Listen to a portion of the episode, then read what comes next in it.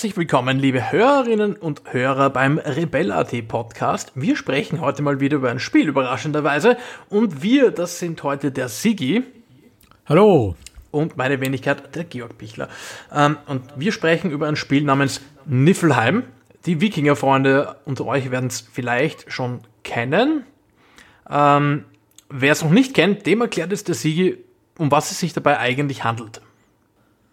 Ähm, es geht, wie du schon gesagt hast, um Wikinger. Im Prinzip ist es ähm, ein flach gedrücktes Diablo, also ein ähm, im Plattformer Sidescrolling-Stil gemachtes Hack and Slay, wo man als Wikinger in der Natur, in Dungeons, in Minen herumläuft und allerlei Unholde tötet, beziehungsweise ähm, auch Gemüse erntet oder Bäume fällt, Tiere bekämpft und so weiter. Also im Endeffekt, wie schon erwähnt, ähnlich Diablo, allerdings mit einem Wikinger-Szenario.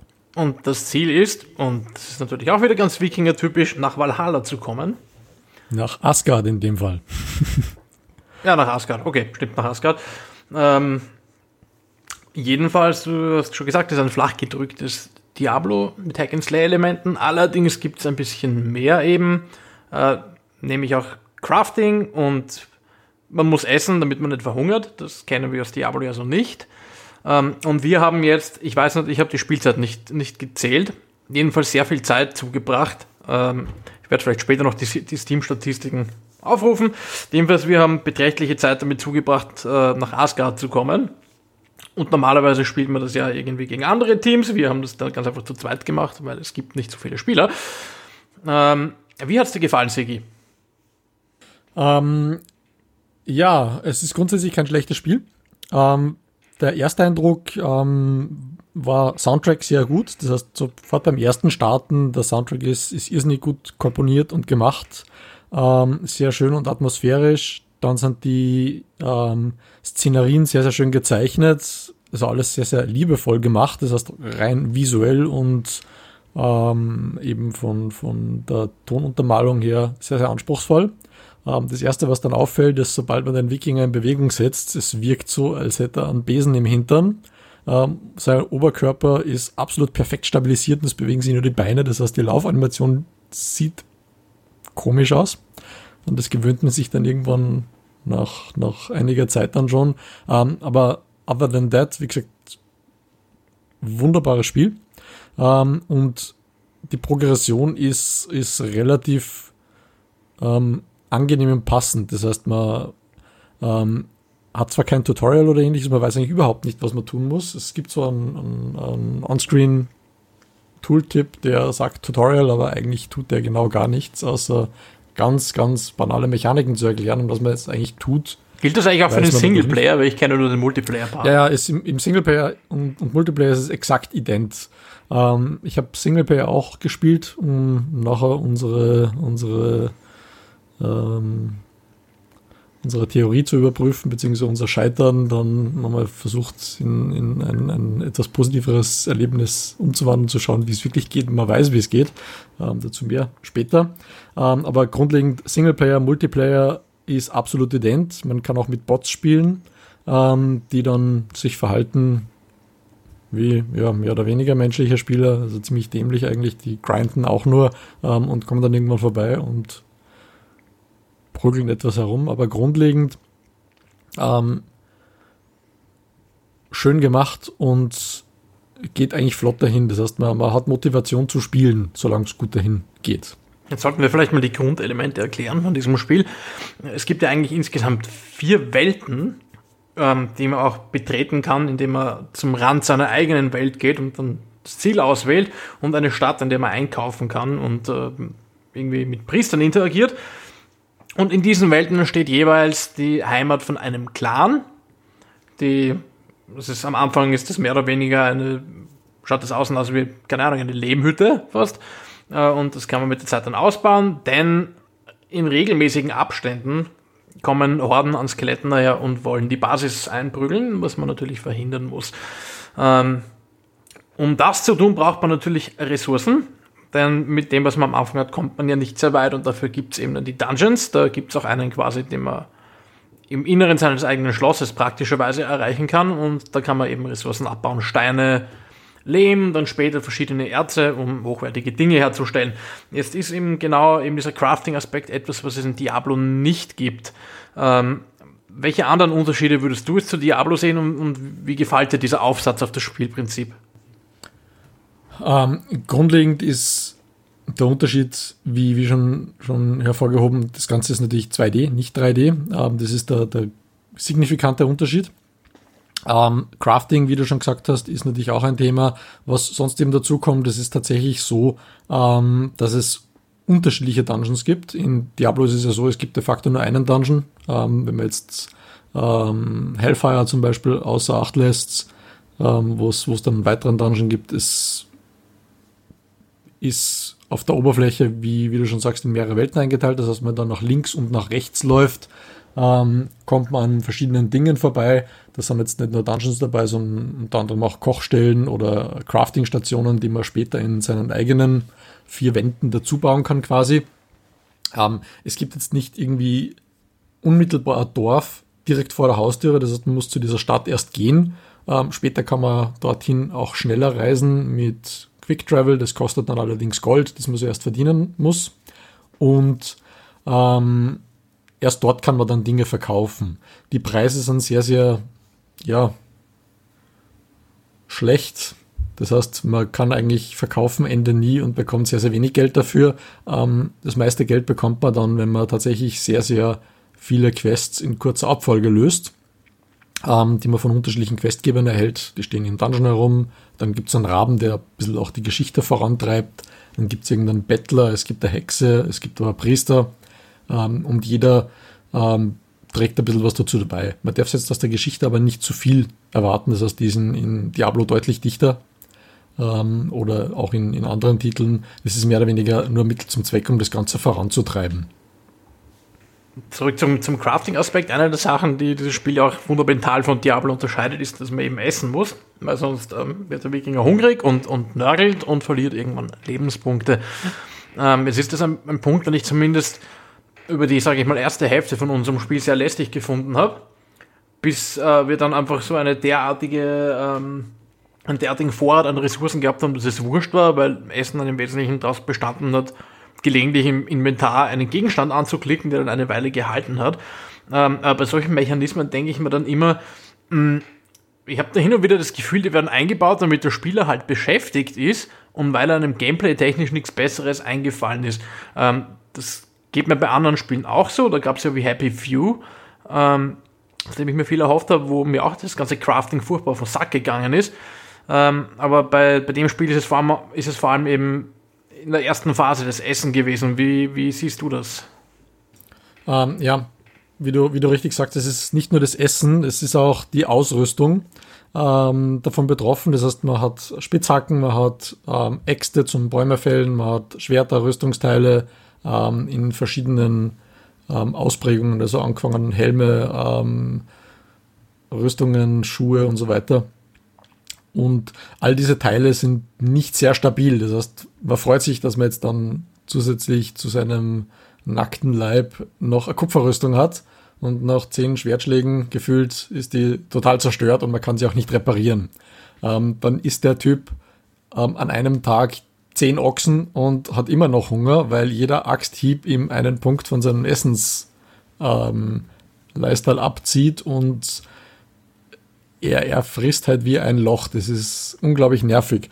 Ähm, das ist bei unserem ersten Spiel ganz am Anfang uns immer wieder zum Verhängnis geworden, weil wir einfach hungrig herumgelaufen sind. Nur wenn man das Ganze jetzt dann weiß, wie die Mechanik funktioniert, eben bei der Singleplayer-Partie, die ich dann nachher selbst versucht habe, ist es dann deutlich einfacher gegangen. Das heißt, das, die, diese Mechanik, wenn man sich an die gewohnt, dann ist das eigentlich ganz gut zu handhaben. Das ist vergleichbar mit Minecraft, wo auch das ähm, Crafting der Rüstungen bzw. der ähm, Essensbalken relativ schnell runtergeht, wenn der Typ, der Steve, bei Minecraft einfach nur ein Stück lauft oder von Gegnern getroffen wird. Wobei bei Minecraft kann man wenigstens die Rüstung reparieren. Ähm, nur wenn man dann weiß, wie die Mechanik funktioniert, tut man sich viel leichter, diesen Lebensbalken aufrechtzuerhalten.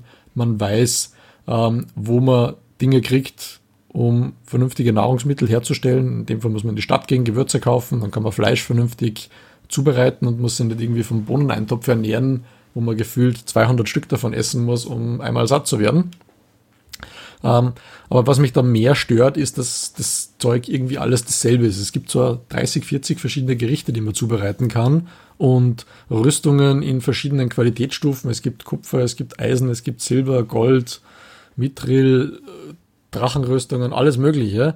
Ähm, aber im Grunde läufst du dann sowieso noch mit denen herum, die die am meisten Rüstungspunkte bringen und diese ganze granulare Abstufung zwischendrin hat kaum einen Sinn, weil sobald du in deine Mine reingehst, ähm, baust du einfach ab, was du findest und baust das Beste, was du davon bekommst. Und du hast nicht irgendwie ähm, kurze oder mittelfristige Notwendigkeit, dass du überhaupt billige Rüstung kaufst oder billige Ausrüstungsgegenstände. Ja, wir sind ja, glaube ich, von, von was, Stahlrüstungen oder so ziemlich direkt auf, auf Mithril umgestiegen. Äh, ich kann mich nicht erinnern, dass wir besonders oft jetzt mit Silber- oder Goldrüstungen herumgelascht sind. Ähm, also das stimmt schon, was mir ein bisschen am Nerv gegangen ist, dass sich das Spiel vielleicht ein bisschen zu sehr an, an Minecraft anlehnt, weil es gibt eine derartige, also allein an Kochzutaten schon derartig viele Dinge. Und dazu kommen dann noch ähm, irgendwie Höhlenpilze und Edelsteine und, und äh, Tierbestandteile. Also ich weiß nicht, das müssen ja hunderte ähm, Ingredienzen sein, die man da verkraften kann zu diversen Dingen. Ähm, ich muss sagen, ich finde es ein bisschen übertrieben, auch im Lichte dessen, das ist das Inventarmanagement, also jetzt nicht für das eigene persönliche Inventar, sondern für ähm, den eigenen Clan, äh, sage ich mal so, äh, semi-optimal ist, weil das wird über Kisten organisiert, die man sich quasi selber einteilen muss und es gibt keine intelligente Mechanik, die jetzt irgendwie Gegenstände, die man schon hat, auf bestehende Stapel dieser Gegenstände drauf wirft, wenn die nicht in der Kiste sind, die man gerade geöffnet hat. Obwohl man von einer Kiste aus Zugang zu allen anderen Kisten hat. Das ergibt für mich überhaupt keinen Sinn und ich habe das immer extrem fummelig gefunden, diese Inventar-Herumschieberei. Ähm, ja, ich glaube, das haben wir falsch gemacht.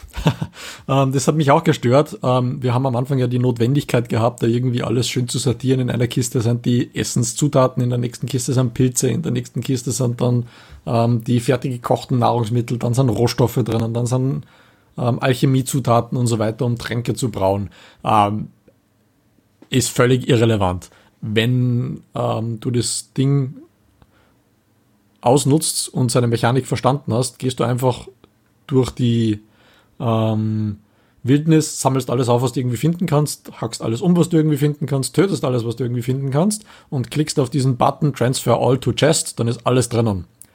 Und du kümmerst dich nicht um Sortierung, das ist völlig egal, weil du bei jedem Item einen Tooltip hast, du weißt, wie viel du verfügbar hast, du hast immer, egal wo du stehst, ähm, global alles zur Verfügung. Also sobald es in der Kiste drinnen ist. Ja, aber das wird, doch spätestens, das wird doch spätestens dann unlustig, wenn du Dinge aus der Kiste rausnehmen musst. Die wie, musst du niemals rausnehmen. Ja, doch, wenn du fertigen Nahrungsmittel, die du jetzt speicherst für andere, die musst du irgendwann rausnehmen, zum Beispiel. Ah, ja, gut, das ist im, im, im Oder Grunde. Rüstungen, Waffen, whatever. Das, das ist im Grunde dann relevant, wenn du tatsächlich ähm, Rollenverteilung hast. Einer kümmert sich um Nahrung, der andere kümmert sich um, um dieses. Das macht aber auch keinen Sinn, wenn du. Also das heißt, wir haben jetzt die ganze Zeit falsch gemacht, weil das Spiel nie erklärt hat, wie man es richtig macht. Richtig, genau. Also im, im, im Grunde ist es, ist es so, wenn du zur Küche gehst, einfach craftest, was du essen willst, das landet in deinem Inventar, Inventar das bleibt immer drinnen. Du schmeißt das nie raus, das ist völlig egal. Und der nächste geht hin, macht genau dasselbe. Ähm, du, du kannst nachher quasi ähm, die Skelette und die Bären und alle Tiere, die so herumlaufen, einfach mit Essen zumüllen. Du bräuchtest eigentlich nicht einmal Waffen, so viel hast du nachher. Ähm, aber um da jetzt auf etwas anderes zurückzukommen, ich habe vorher vom, vom Einsammeln gesprochen, du rennst einfach durch die Wildnis und sammelst ein. Ähm, bei den meisten Spielen ist es so, dass du auf Dinge klickst, die werden dann gehighlightet, blau umrandet oder wie auch immer. Ähm, dann kannst du sie aufheben ähm, dann gibst du es in dein Inventar. Wenn du kämpfst, klickst du den Gegner an, du tötest ihn. Ähm, bei Niflheim ist es so, ähm, du gehst mit ähm, A und D links und rechts. Ähm, und es gibt für Aufheben und für Angreifen und für ähm, Abbauen, Fällen, wie auch immer, Shortcuts. Aufheben ist Leertaste, das heißt, sobald du in der Nähe eines Gegenstandes bist, du drückst Leertaste, hebt er das Ding auf. Wenn du in der Nähe eines Gegners bist, drückst du F und du greifst den Gegner an. Das Kampfsystem ist eigentlich immer nur F gedrückt halten. Ähm, das Aufhebesystem ist, halte die Leertaste gedrückt und Bäume fällen und ähm, in Minen etwas abbauen ist halte E gedrückt. Was du also machen kannst, ist einfach E, F, Leertaste gedrückt halten und dann entweder A oder D zum links und rechts gehen, weiter drücken und der Maxel läuft dann nach links oder nach rechts und sammelt alles ein, tötet alles, was er irgendwie finden kann. Das heißt, das Spiel ist von der Komplexität dann, sobald du eine gewisse Stärke hast und es zwei, drei Tage gespielt hast, so in Echtzeit sind das vielleicht 10 Minuten, 20 Minuten, ähm, bist du so stark, dass du eigentlich nur mehr drei, vier Tasten halten musst und quasi das Spiel spielt sich allein, du schaust nur mehr zu. Also, wenn man es dann verstanden hat, macht das Spiel eigentlich kaum noch Spaß. Also, weil es dann einfach mehr zu so einer Art Looting-Simulator wird? Genau, es spielt sich selbst. Das ist so wie, wie wenn du in, in PUBG oder ähnliches auf Miramar mal wieder ähm, ohne Auto vier Kilometer laufen musst und einfach nur Autorun aktiviert hast und dich zurücklehnst und wartest, was so passiert und hoffst, dass der über den Haufen schießt. Ich meine, also das, das dazu muss man sagen, das Spiel versucht das ja ab, ähm, versucht ja Abwechslung zu schaffen. Da gibt es ja einerseits diese Quests von der Hexe oder sonst irgendwem oder den Todespriestern, die, wenn man sie nicht erfüllt, wird man halt bestraft. Nur diese Bestrafungen sind halt, ja, okay, das spektakulärste, dieser große Skelett, das zu dir kommt, das ist dann aber noch irgendwie, keine Ahnung, zwei Stunden Spielzeit auch nicht mehr so der große Gegner. Und dann gibt es auch eine Dürre und diese Dürre, ja, die vermindern halt einen Schaden und vor allem sorgt sie dafür, dass nicht mehr, dass halt weniger Dinge wachsen und weniger Tiere herumlaufen. Äh, und du wirst hungriger. Und du wirst hungriger, nur das ist halt eben auch, glaube ich, nach diesen 20 Minuten quasi, ähm, ist man eh schon so effizient und, und aufgestockt mit Zeug, dass das völlig egal ist. Ähm, also die größte Herausforderung sind, glaube ich, im Endeffekt dann äh, diese, diese ganzen äh, Bossgegner im, in den Dungeons, über die man auch diese Asgard-Fragmente kriegt, die man alle sammeln muss, wenn man nach äh, Asgard möchte. Äh, mit denen hatten wir dann aber auch Probleme und ähm, also die sind eigentlich cool, diese Gegner, grafisch sehr schön und alles, ja. Aber sie wiederholen sich sehr oft, meiner, meiner Meinung nach, und äh, meiner Meinung nach gibt es auch ein dezentes Balancing-Problem. Bei uns hat es sehr konkret Spinnen betroffen. Ähm, wie siehst du das? Hm, das Balancing-Problem ist bei uns, glaube ich, deshalb aufgetreten, weil wir es falsch gemacht haben. Oh, mal wieder. Was uns das Spiel natürlich nicht erklärt hat. Da haben wir dann nach einigem Suchen im, im Steam-Forum ähm, den Hinweis bekommen. Es ist so, ähm, wie du schon angesprochen hast, es gibt Asgard-Fragmente. Da gibt es ein Portal, da muss man dann, glaube ich, 22 Fragmente einsetzen. Und jeder Boss hat die Chance, dass beim Sterben äh, mit 25%iger Wahrscheinlichkeit so ein Fragment droppt. Ähm, wenn man so ein Fragment hat, klebt man das rein und wenn man es reingeklebt hat, ähm, holt man das nächste Fragment oder man holt gleich mehrere und klebt sie rein. Es ist allerdings so, dass diese Fragmente nur droppen, wenn die Storyline vorangetrieben wird. Was man aber nicht merkt, weil die droppen einfach so und irgendwann später droppen dann keine mehr. Und du kannst es eben nicht erkennen. Also das ist vor allem das letzte droppt dann nicht. Ja, das droppt erst, wenn man den Handlungsstrang oder diese ganzen Quests alle abgeschlossen hat. Ja, das, das war zufällig, dass es bei uns das letzte war. Das kann auch zwischendrin schon passieren. Also ich habe das im Singleplayer, wie gesagt, nachher nochmal ausgetestet. Es ist so, dass man eben die Quests von diesem Raben, von dem Priester, von dem Bettler ausführen muss. Und sobald die alle sagen, ich habe keine Quests mehr, die ich dir geben kann, ähm, ist es möglich, dass alle Fragmente droppen.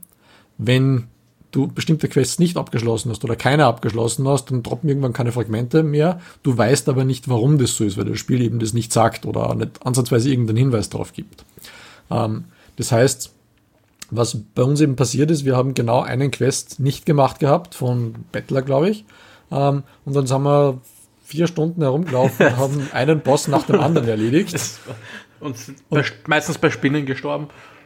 Genau, meistens bei Spinnen gestorben. Und das Balancing-Problem, das da aufgetaucht ist, ist eben, ähm, jedes Mal, wenn du einen Boss tötest, wird der nächste Boss desselben Typs ein paar Prozent stärker. Das heißt, Aber war das nicht nur, HP wenn, wird, ist es nicht nur, weil ich habe auch im Forum rumgelesen, ist das, passiert das nicht nur, wenn der Boss ein Asgard-Fragment rauslässt? Nein, das passiert immer, auch okay. wenn du ihn einfach so tötest. Das, das ist das das heißt, Issue. Das heißt, die Running Theory ist dann, dass wir ganz einfach am, am Anfang sehr viele Spinnen-Endbosse umgehaut haben und genau. die dann überproportional stark waren. Ja, was dann auch noch dazu kommt, die Stärke der Gegner richtet sich danach, wie viele Mitspieler du hast in, in deinem Clan quasi. Das heißt, wir haben ursprünglich zu viert gespielt, der Thomas und der Konrad haben ja mitgespielt. Aber dann irgendwann. Dann haben sie uns sträflich im Stich gelassen, das möchte ich hier ausdrücklich anmerken. Richtig. Schande über euch. Das heißt, wir haben eigentlich zu zweit gegen Gegner gespielt, die für vier Spieler gedacht waren. Ähm, wenn man im Singleplayer spielt, ähm, dann sind die Gegner deutlich einfacher. Das heißt, ich habe keine Probleme gehabt, jetzt Spinnen am laufenden Band zu erledigen. Ich bin ein, zweimal gestorben, aber nicht äh, wie, wie wir das hatten, dass man bei der Spinne gewone-hittet wird und immer instant tot ist. Was aber es waren auch nur die Spinne. Ich muss sagen, die ganzen anderen Gegner waren ja teilweise lächerlich einfach. Die, die haben ja dann selbst später äh, teilweise alleine besiegt. Ähm, ja, das, das liegt daran, dass wir einfach so viele Spinnen am Anfang wahrscheinlich erledigt haben, die uns dann irgendwann quasi ähm, aber worauf ich, äh, worauf ich hinaus will, ist eigentlich, dass die Endbosse daran gemessen, dass wir quasi eigentlich gegen Bosse für vier gespielt haben, dann wieder sehr leicht sind irgendwie. Mhm, das ist richtig, ja. Es ist jetzt ähm, auch so, dass das, das Spiel jetzt nicht primär gedacht ist, dass man ähm, alleine spielt. Also eigentlich sollte man dann bei den anderen Ländereien, es gibt ja vier, hast du am Anfang schon gesagt, ähm, Bots hinzufügt, oder gegen andere spielt. Und das Ziel ist eigentlich kompetitiv so schnell wie möglich das Asgard-Portal zu öffnen, ähm, beziehungsweise die, den Totem, beziehungsweise eben die Basis der anderen zu zerstören. Ähm, ich habe das im Singleplayer eben heute Nachmittag ausprobiert, hat ungefähr drei Stunden sowas gedauert, dann hatte ich das Portal offen, war durch und fertig. Das heißt, es braucht nicht 15 Stunden Spielzeit, wie wir das zu zweit gebraucht haben und ewig langes Grinden, sondern es geht tatsächlich sehr, sehr schnell und das ist eben eine, ja, längere durchgehende Runde, wenn man da mehrere Leute hat, ähm, die gegeneinander spielen, dass man einfach kompetitiv kleine Runden spielt. Okay, das wirft halt das Problem auf, dass man dann im Idealfall zumindest acht Leute braucht, damit man entweder eben 4 gegen 4 oder 2 gegen 2 gegen 2 gegen 2 spielt. Äh, äh, das ist, glaube ich, bei der Spieleranzahl, die das hier hat, wenn man da keine festen Gruppen in der Größe hat, die das alle spielen wollen, ein bisschen traurig, weil es sind auch nie besonders viele Server online, muss man sagen, oder Spieler online. Ja, wo, wobei das Spiel jetzt relativ neu ist. Also es ist jetzt seit, was nicht, seit 2016, glaube ich, im Early Access, jetzt ist es offiziell released worden. Ähm, das heißt, es, es werden sicher die ein oder anderen äh, Spieler dazukommen, wobei jetzt rein vom, ähm, ja, von, von am, am, realistischen Standpunkt betrachtet, das ist jetzt nicht unbedingt das, das klassische kompetitive Spiel, das man lange spielen wird. Das ist jetzt, wie gesagt, kein Diablo mit Langzeitmotivation. Ähm, es ist ein sehr schönes, atmosphärisch gutes Spiel. Es ist kurzweilig für die Zeit, die es dauert. Es ist nicht übertrieben teuer, aber es ist jetzt kein Spiel, wo ich, wo ich denke, das spiele ich jetzt drei Monate lang jeden Abend eine Partie gegen einen neuen und schau, wer gewinnt. Also. Und empfehle ein ernsthaftes Tutorial. Aber weil du, weil du gerade sagst, es war Early Access und ist vor kurzem released worden. Ich muss gestehen, dafür finde ich ähm, einige technische Dinge in diesem Spiel ähm, lächerlich buggy. Also wirklich lächerlich buggy. Es gab dann Netcode-Probleme, wo, wo, wo Leute gemeinsam, wo wir gemeinsam in einer Mine waren in unserem Dungeon und ähm, du hackst dich durch die Wand, die bei mir einfach nicht da ist. Ich kann einfach durchlaufen. Ähm, äh, oder äh, ich tauche auf, ich kann mich nicht mehr bewegen. Und ich muss die Karte wechseln, bis ich mich wieder bewegen kann. Oder ich tauche tauch auf und kann nur noch ohne Bewegung links und rechts schweben, aber du siehst mich nicht einmal. Mhm. Ähm, ah, also am, am, laufenden Band solche Dinge. Ich finde diese, find dieses Spiel dafür, dass das jetzt Final ist, äh, ist es ein technisches Debakel teilweise. Ja, ich habe ich hab das auch ähm, mir angeschaut. Es ist so im, im Early Access, wenn du schaust, was es da an, an Leuten gibt, die das Ganze tatsächlich gespielt haben, wenn du auf YouTube suchst, Let's Player oder ähnliches, ähm, du findest vier, fünf Leute, die das gemacht haben. Und ich denke, der Entwickler hat einfach quasi null Feedback zu seinem Spiel. Und jetzt, wo es released ist, spielen das doch ein paar hundert Leute. Ja, ich, ich bin da aber schon auf dem Standpunkt, dass man Dinge nicht als finale Version bezeichnen sollte, wenn sie diesen Zustand haben. Weil der ist ja, ja der ist ja echt, da ist der Netcode von PUBG noch besser als das. Ja, das, das muss man auch fairerweise sagen, dass selbst Branchengrößen Bananensoftware ausliefern, ob das jetzt Electronic Arts ist oder, oder Tencent oder ja, Bluehole eben, ähm, du bekommst einfach Software, die beim Kunden nachrei nachreift. Und da kann man jetzt dann einen Mann-Entwickler keinen Vorwurf machen. Natürlich ja, aber der bricht sich halt das Genick damit, weil wenn er eh schon eine kleine Spielerbasis hat, weil er halt ein kleines Studio ist, das, nicht, das jetzt nicht besonders viel Marketing betreiben kann, mit einem Nischen-Game, wie man dann ehrlich auch noch sagen muss, und dann liefert er das aus und dieser Netcode ist so kaputt, da wird es vielleicht eher kein großer kommerzieller Erfolg. Ach, das, das ist unzweifelhaft richtig. Es ist, ja, es ist aber so, ähm, in den letzten Tagen ähm, hat das Spiel einige Patches bekommen, das heißt, da kommen täglich kleine Patches raus und Fixes. Der ist sehr aktiv in, in, im Steam-Forum ähm, beziehungsweise auf der Community-Page dabei und patcht dort tatsächlich Sachen. Also diese, diese Sachen, die du beschrieben hast, du connectest, kannst dich nicht bewegen, musst disconnecten, wieder connecten. Das hat er innerhalb ein paar Tagen gefixt gehabt. Das finde ich gut, aber gestern bin ich ja immer noch durch irgendwelche Wände gelaufen, die bei mir ja, nicht genau. waren. Was natürlich auch interessant ist, wenn du Gegner siehst, die ich nicht sehe oder umgekehrt oder du tötest einen Gegner. Ja, oder du hast, Tage, du, du, hast tagelang irgendwelche Dinge nicht aufheben können von Gegnern, die du erschlagen ja, hast. Ja, genau, das hat er auch gefixt, das war super. Dann mir jemand anderer hinter mir nachlaufen müssen zum Dinge aufglauben. Ähm, ja, also man, man, muss ihm zugutehalten, er, er reagiert schnell, er fixt die Sachen schnell und natürlich macht es kein gutes. Ich hoffe, dass ihm, ich hoffe, dass ihm das gelingt, weil ich, mein, ich, freue mich immer über innovative Indie-Games und es hat jetzt einige sehr gute Aspekte auch. Aber ehrlich, da halte ich schon fest, so kann man das nicht als Final rausbringen. Ja, da bin ich absolut deiner Meinung. Da bin ich bei dir.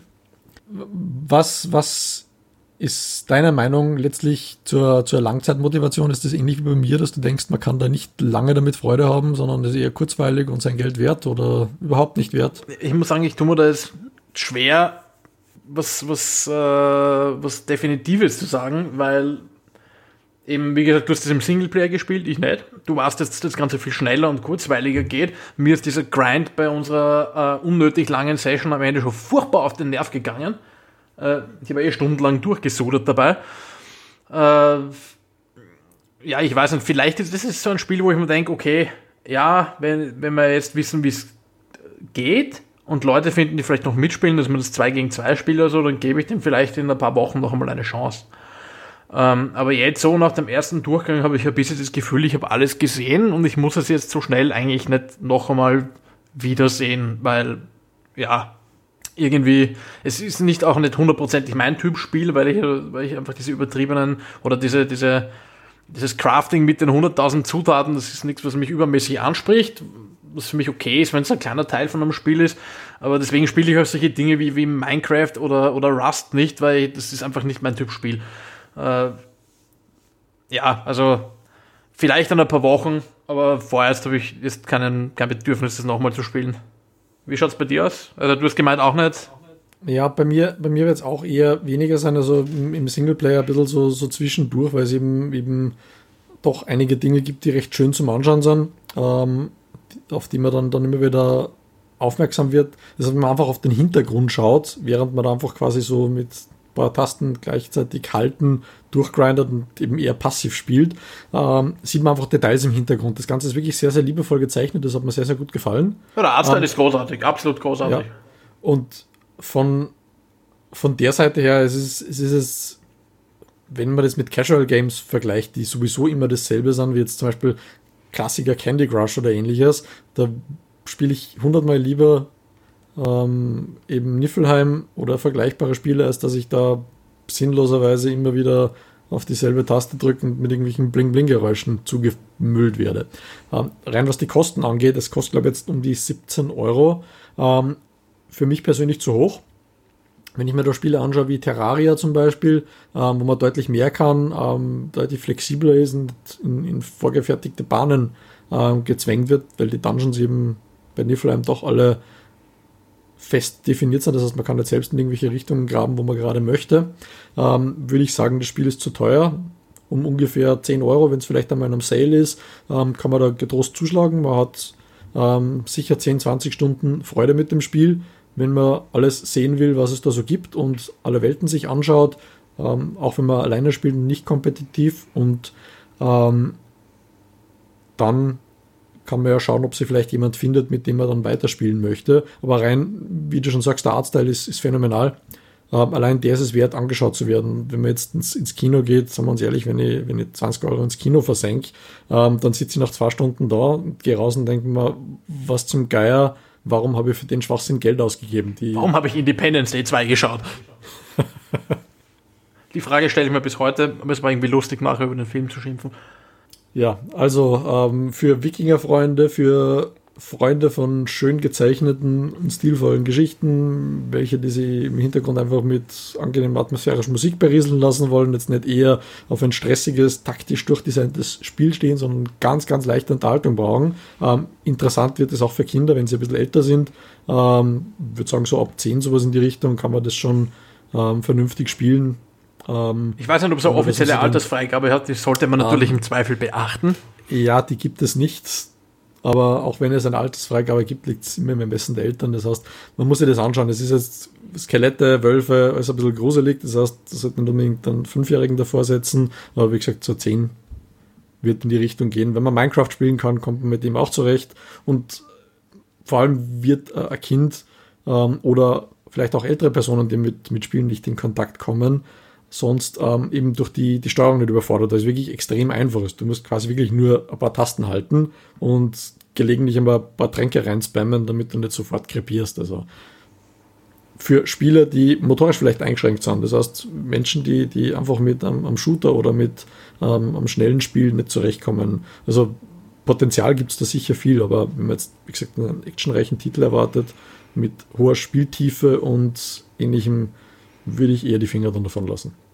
Ja, dem, dem schließe ich mich eigentlich weitestgehend an. Äh, man muss eine gewisse Vorliebe auch für Crafting mitbringen, da kann man sicher Freude an dem Spiel haben. Ähm, und ja, also alleine der Artstyle, der wirklich super ist und auch der tolle Soundtrack sind auf jeden Fall einen Zehner wert, wie der Siege schon gesagt hat. Ansonsten, ja, muss man natürlich diese Form von Spiel also einfach mögen und als Bonus vielleicht auch äh, irgendwie so nordische Mythologie mögen. Das freut dann wahrscheinlich besonders. Ähm, ja, abwarten. Ich hoffe, dass das Game noch besser wird und dass es vielleicht auch noch eine ähm, ernsthafte Hintergrundgeschichte bekommt, der man folgen will. Also besonders für den Singleplayer wäre das ja cool, wenn man da ein wenig was hat, an dem man sich erzählerisch anhalten kann. Ansonsten wünsche ich dem Entwickler natürlich viel Glück, vor allem, dass er diese ganzen technischen Probleme, die es immer noch gibt, in den Griff kriegt. Und ja, ich glaube, damit entlassen wir euch wieder aus dem Podcast. Danke fürs Zuhören. Ich wir hoffen, ihr hattet Spaß und wart gut unterhalten und seid auch beim nächsten Mal wieder dabei, wenn wir über Games plaudern. Dann habt doch einen oder schönen Abend. Oder eventuell nicht über Games. Es ist vielleicht mal wieder an der Zeit, etwas äh, populärkulturelles aufzu, ähm, aufzumachen, anzuschauen. Möglicherweise gibt es da auch andere Dinge, die wir in der nächsten Zeit beleuchten werden. Wir sind ja innovativ und so. Ja, natürlich. Moderne neue Medien. Internet. Na gut, also, liebe Hörerinnen und Hörer, habt einen schönen Abend und auf Wiedersehen. Tschüss, bis zum nächsten Mal.